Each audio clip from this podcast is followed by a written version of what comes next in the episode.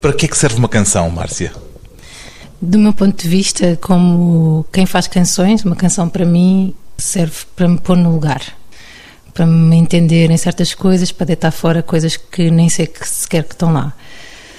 Durante a minha vida, as canções que eu ouvi muitas vezes salvaram-me, por isso acho que uma canção pode te salvar.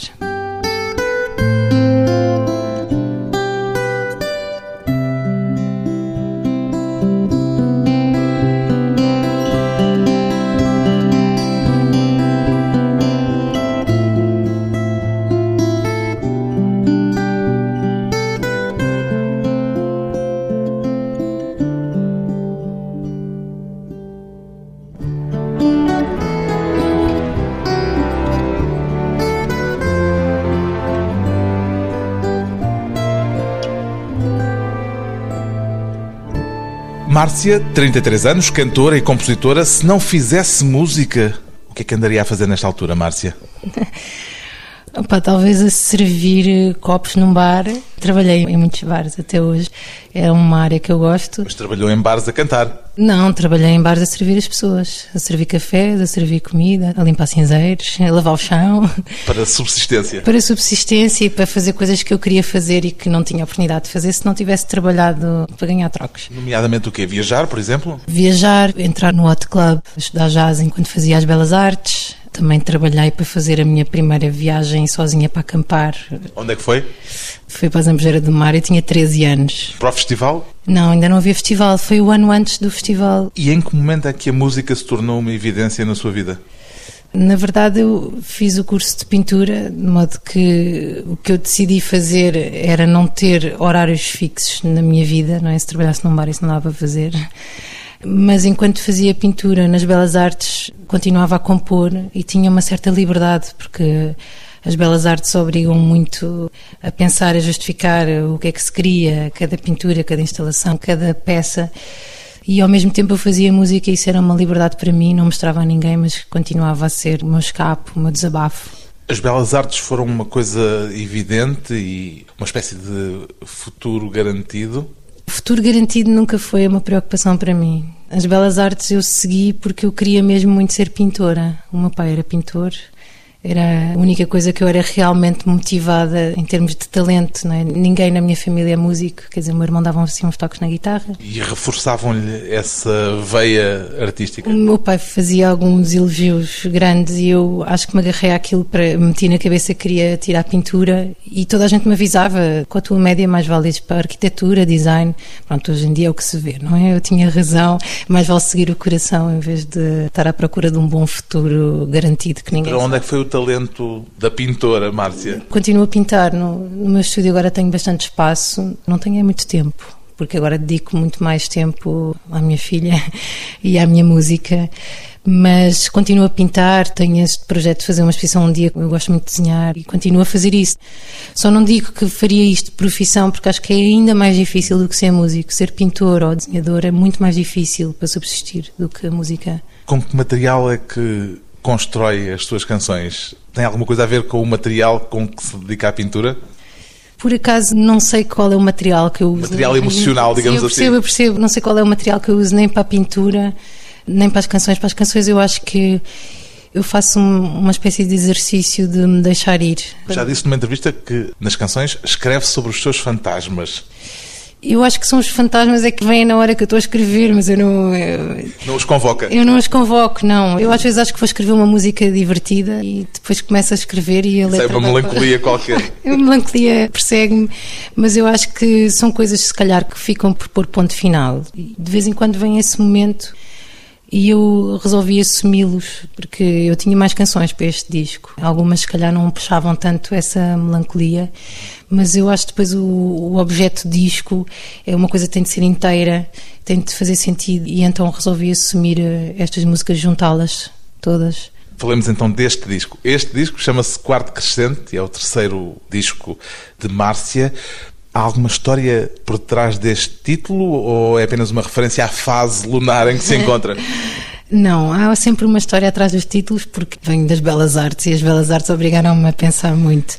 O quarto crescente, nós pensámos primeiro, quando eu estava a fazer as canções, Esse nós? Esse nós é porque eu converso sempre muito com os músicos, principalmente com o meu marido, mas com os músicos porque eu acho que aprendi a munir-me das pessoas que me querem bem, de modo que eu confio muito neles e então vou discutindo algumas coisas e, e por acaso eu disse nós porque lembro-me de termos um ensaio, de irmos almoçar e estarmos todos enquanto comíamos. A bater bolas. A falar dos títulos e se fosse este título, se fosse este título e depois acabou por me ocorrer quarto crescente porque eu achei que estava numa crescente intimidade em relação ao Casulo. O Casulo já é um disco bastante interno, só que eu acho que é virado para dentro. E este quarto crescente eu não sinto como virado para dentro. Eu sinto o olhar da janela, daí a fotografia também olhar para fora. Só que é uma intimidade que eu acho que assumi ainda mais, porque nas letras eu sempre tive tendência para não dizer tão despidamente aquilo que eu queria dizer e neste disco as coisas apareciam, as, as, palavras apareciam e eu não fugia a elas e não as tentei contornar. Há uma frase na linha de ferro, a linha de ferro começa a dizer não tenho horas para deitar, sinto o meu corpo a doer e eu quando escrevi aquilo pensei, pá, isto é muito forte. Eu disse ao Filipe, ao meu marido, pá, eu acho que isto é muito forte. Muito confessional. É muito direto, é muito confessional, exato. Mas resolvi assumir, deixei estar. Também dá por si a escrever pequenas ficções ou vem tudo da autobiografia e de uma motivação interna nas suas canções? Eu acho que mesmo algumas encomendas que me fazem, alguns desafios que me propõem, como escrever uma canção para crianças ou para uma marca de roupa de crianças, etc., acaba sempre por ser algo autobiográfico. Eu só me consigo colocar no lugar da pessoa se me identificar com ela, mesmo para escrever para outros cantores, para outros intérpretes. Há sempre lá uma marca pessoal. Há sempre uma marca pessoal. Ao terceiro disco, o que é que já é diferente em si por comparação com o momento em que se estreou e em que fez aquele primeiro disco, em que deu o primeiro disco? Pois. Dá. Este, para mim, lá está mais uma razão para se chamar Quarto Crescente. Para mim, este é o meu quarto disco. Apesar de só serem contabilizados os álbuns, eu fiz um EP de apresentação primeiro e por isso é que para mim este é o quarto disco, o quarto Crescente.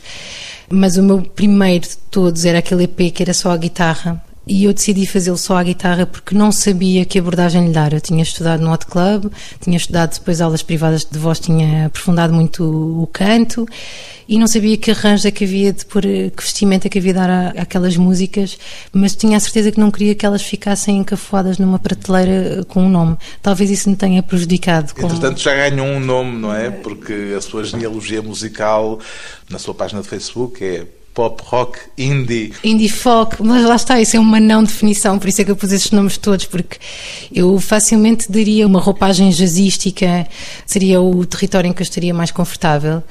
Mas como não sabia o que fazer e estava muito insegura nesse ponto, deixei ficar só guitarra e voz.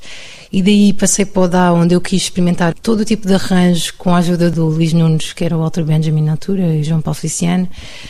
E quando saltei para o casulo já estava de facto muito mais ciente do que é que eu queria como musicalidade.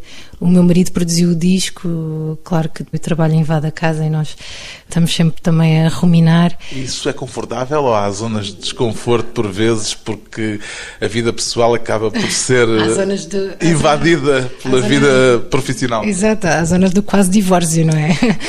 Às vezes é chato, porque nós queremos parar de trabalhar e então agora quando estávamos a fazer este disco, chegámos ali a um ponto em que decidimos, pá, a partir desta hora, são sete da tarde, não se fala Tivemos mais de estabelecer trabalho. regras. Tivemos de estabelecer regras, porque senão o trabalho de facto... Engole-nos, não é? Engole-nos completamente, e então o Filipe é um tipo muito dedicado, está sempre a pensar, e nós estamos sempre a discutir o que é que vamos melhorar, o que é que vamos pôr, e isso às vezes é chato, claro. Dizem que os bons não nascem por acaso? Eu não sei quem é que disse, Disse a Márcia.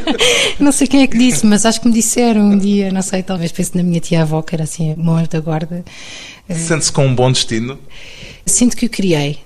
E foi para fazer um bom destino que ela inventou com que se entreter. Então, antes de um pequeno intervalo, o bom destino de Márcia no novo disco, Quarto Crescente. Foi para fazer um bom destino que ela inventou com que se entreter dando-se aos mais altos desafios que toda a alma pretende ter. Experimentou o desatino, viu o seu esforço a querer se inverter, ainda para mais tendo aprendido. Nunca é tarde para perder.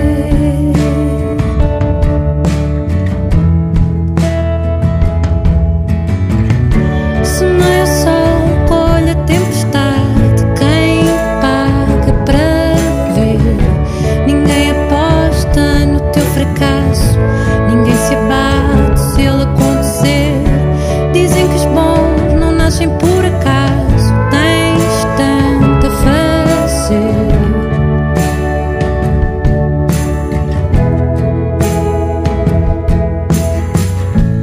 Foi pelo sabor do seu caminho que ela acabou por se convencer que avançava mais indo mansinho que em passos altos a combater onde plantou o azevinho cresceu o dom de saber ver crescer.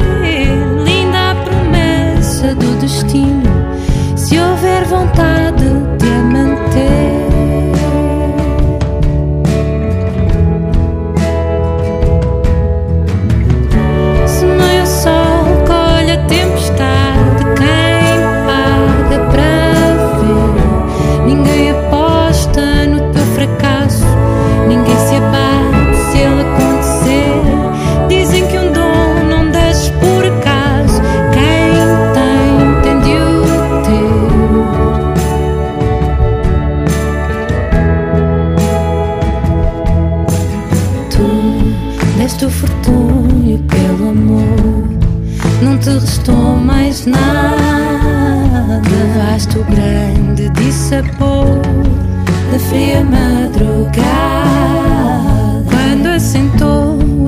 sorriso, não te restava nada.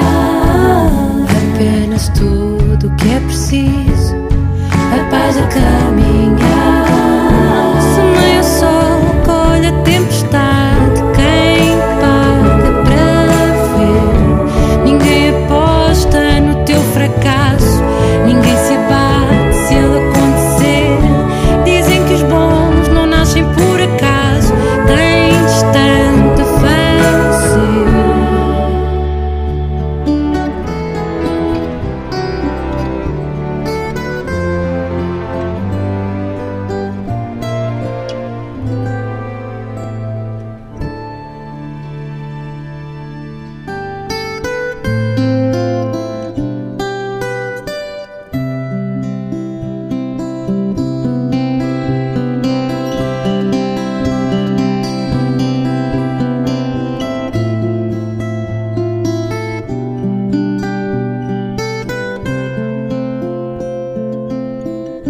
De regresso à conversa com a cantora Márcia, em que medida é que se sente parte de uma nova geração da música portuguesa, Márcia? Epá, espero que em grande medida. Ou seja, a pergunta se calhar foi mal formulada. Em que medida é que se sente a partilhar com outros este momento da música portuguesa, por contraponto com a ideia de se sentir no seu cantinho e não ter afinidades perdida. com ninguém?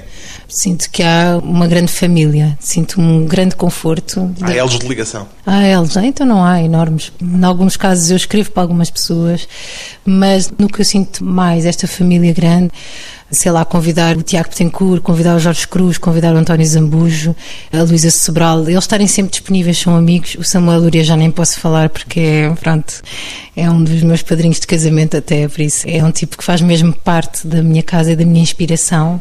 É uma pessoa que eu acho que vou sempre agradecer qualquer disco que eu faça porque ele faz mesmo parte do meu percurso e A da partir coragem. daquela história no Maxime, Do em Maxime. que, digamos, ele a empurrou Sim, para o palco. a partir daí, mas acho que nessa altura é que de facto eu lembro em 2008 eu estava em Barcelona e conheci via MySpace o B Fachada, o Jorge Cruz, o Samuel Lúria, Flor Caveira. Flor Caveira, o GP Simões também aprofundei nessa altura. A Márcia não é desse universo batista. Não, não sou desse universo, mas deixo-me inspirar.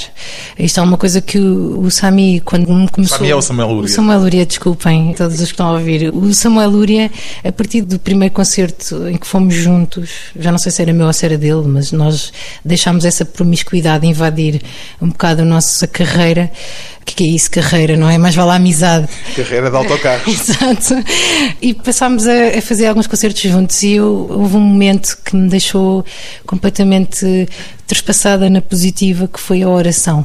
Os batistas fazem esta oração antes dos concertos E a Márcia participou? e eu participei e a partir daí passei a pedir para mim. Eu cheguei a ligar ao Sami antes de um concerto e dizer: Sami, por favor, faz a oração, faz a oração comigo, porque aquilo dava-me uma certa confiança. Porquê?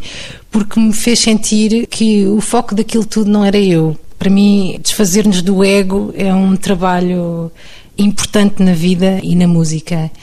E eu aprendi um bocado isso com o Sami. Eles é uma forma de partilha. É uma forma de partilha e uma forma de praticar o bem. Quando ele diz tu vais para ali e vais dar a tua música às pessoas, isto vai fazer com que as pessoas se sintam bem por intermédio da tua voz ou das tuas músicas, as pessoas vão se sentir identificadas. Ele, quando ele me explicou isto como se eu fosse um bebezinho, não é? Para eu me sentir melhor em relação àquilo que eu ia fazer, eu consegui descentrar isso de mim e ficar menos nervosa sentir-me menos em causa, porque de facto não era eu que estava em causa, era a música e aquilo que estávamos a praticar e a dar e a fazer. Esse misticismo mantém-se?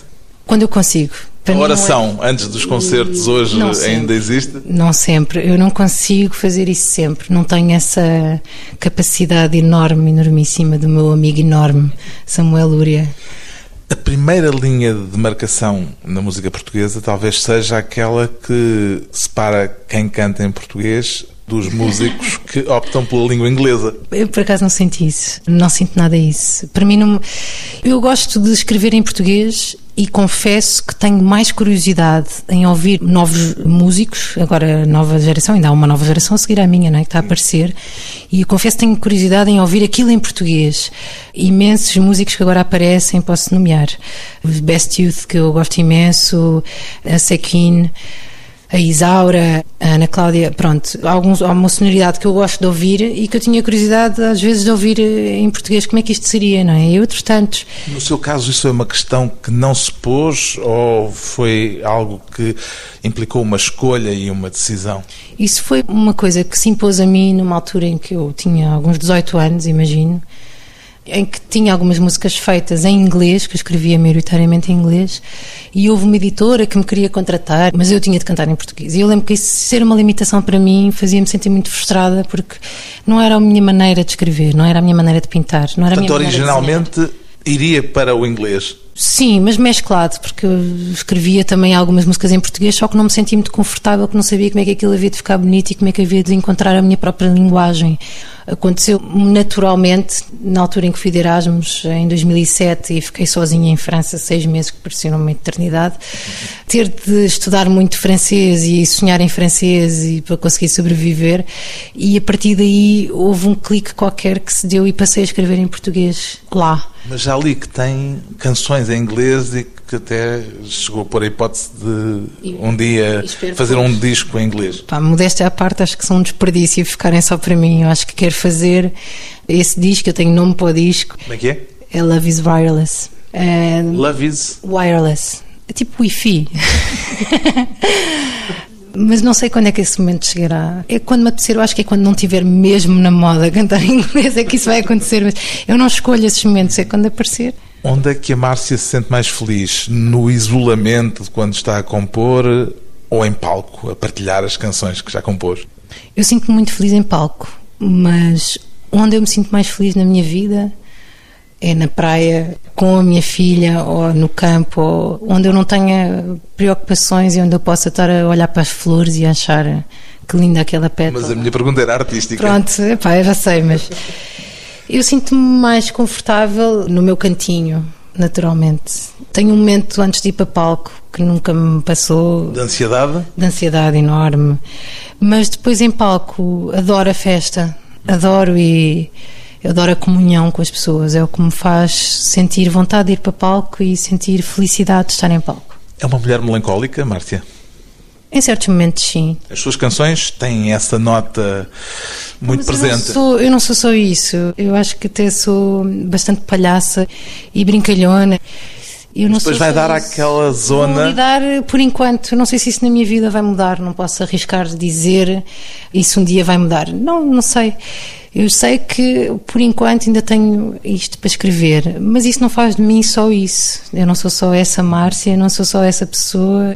Acho que o sentido do humor nos salva também, não é só dizer aquilo que a alma nos prendeu, não é? As coisas que havia. As coisas que havia. Havia e já não há?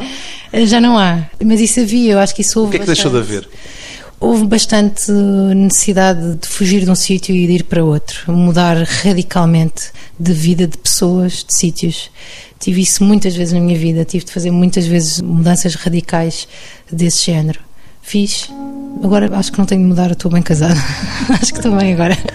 E está esse passado nas canções, ou em algumas delas, por exemplo, nesta. Nesta está, nesta está. Antes de mais um breve intervalo, então, Márcia e mais uma canção do novo disco, Quarto Crescente, Havia. Havia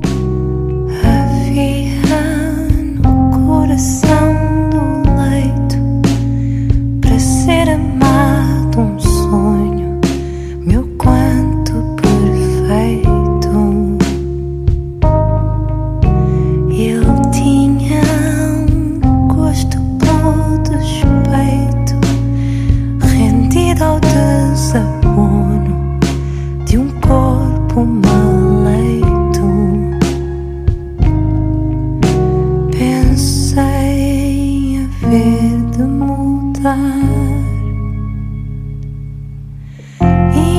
Inventei raízes no luar. Bem sei o que é meu de cuidar. Mas ninguém torna São Negro ar e deixei-o ao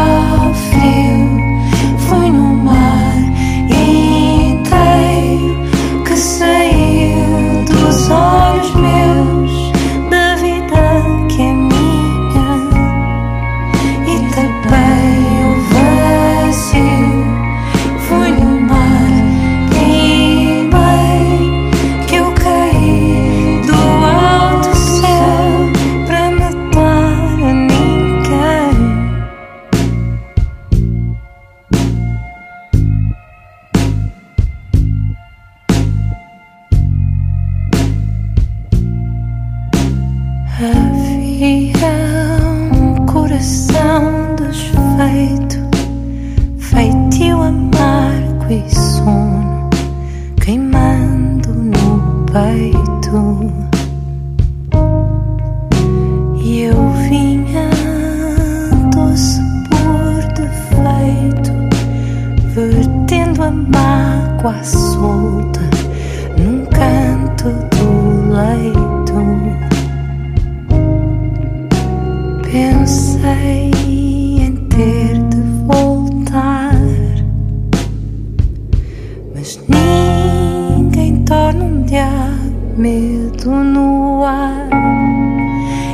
e deixei-o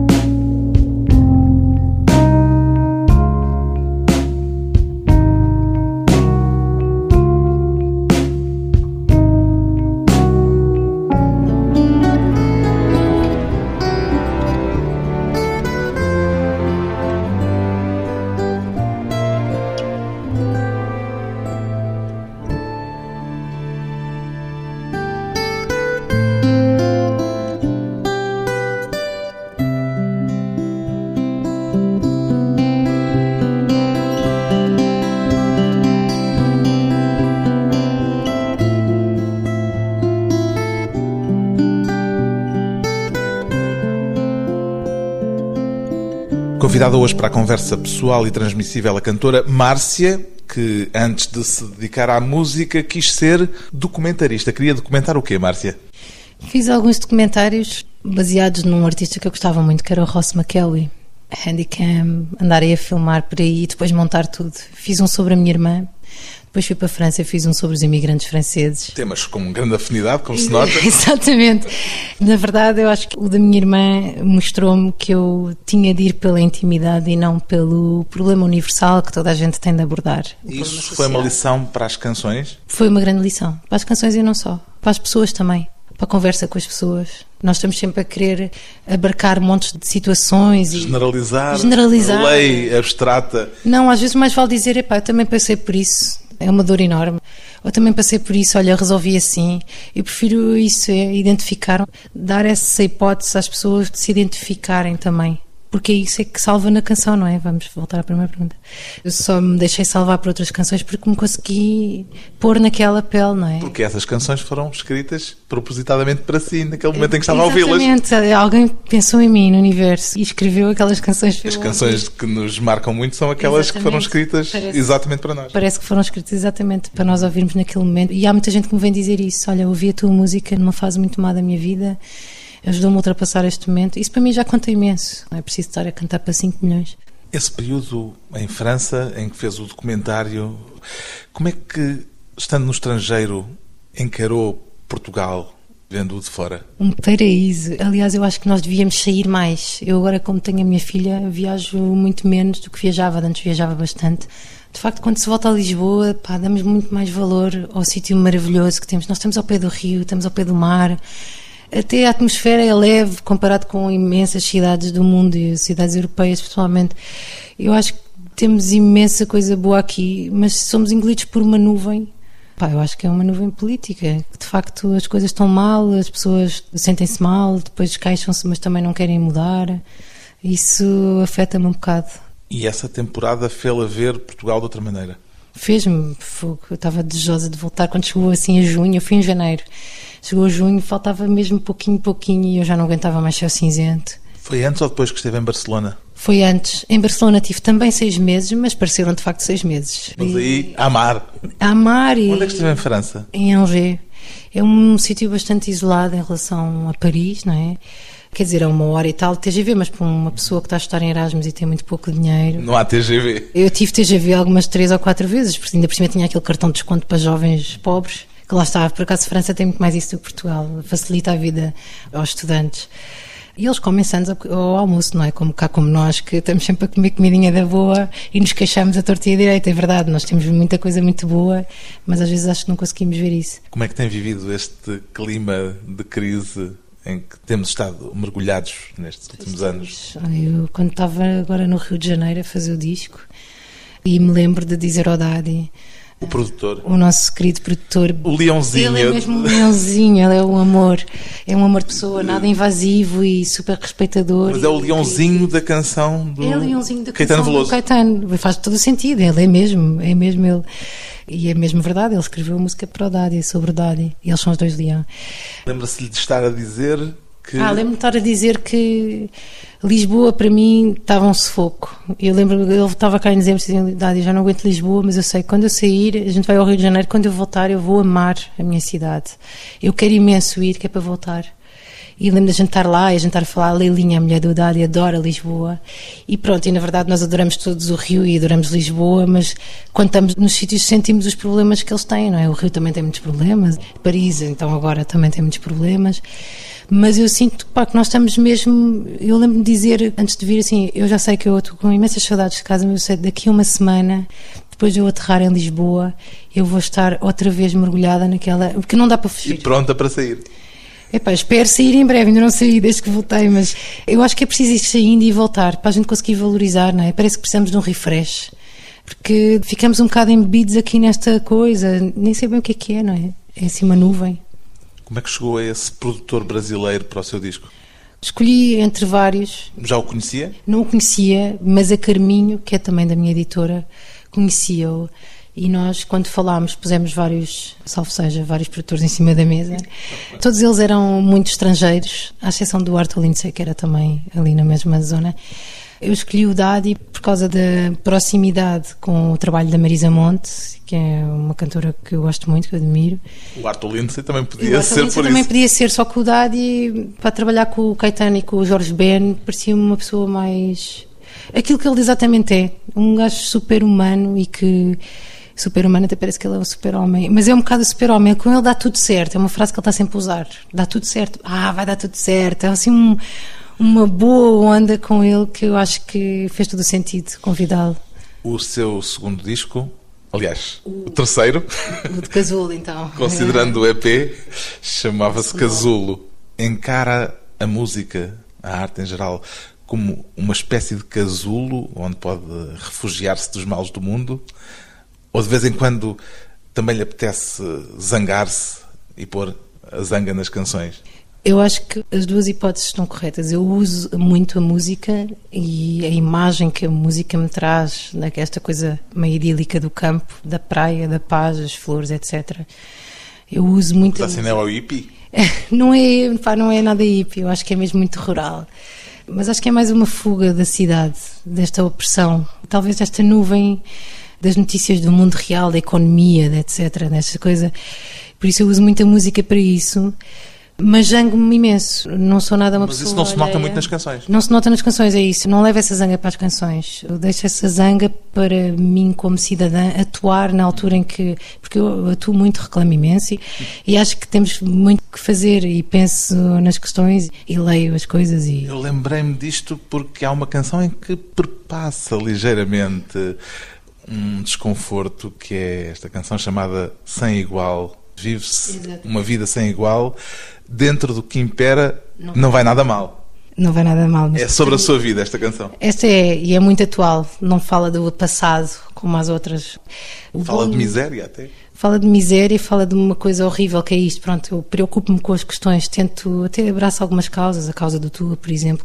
Pronto, há certas coisas que eu acho que muita gente diz, ah, isso nem vale a pena, não vai fazer diferença nenhuma. Pronto, o meu amigo Samuel Lúria ensinou-me que faz sempre diferença. Isto é uma propaganda do mal, estar sempre a dizer que não vamos ajudar nada. Só que acho que é preciso a gente também desligar. E é isso, tormentos, maus momentos, são pelo menos uns segundos de assuntos que não me interessam mais. É verdade, às vezes acho que é preciso desligar para também preservar a nossa própria felicidade, a nossa alegria, ir dançar com os amigos, ir curtir, fazer umas férias, sei lá. Márcia, sem igual. Teimas em dizer que sabes a razão Por um tipo se ir mantendo apaixonado Do fundo do silêncio nasce uma canção que diz o que o discurso não meteu em nenhum Chegas tarde, ligas a televisão Que a vida não se atina sem jornais Tormentos, maus momentos são pelo menos uns segundos. Tudo assuntos que não me interessam mais. Vive-se uma vida sem igual. Dentro do que impera não vai nada mal. Vive-se à espera esta miséria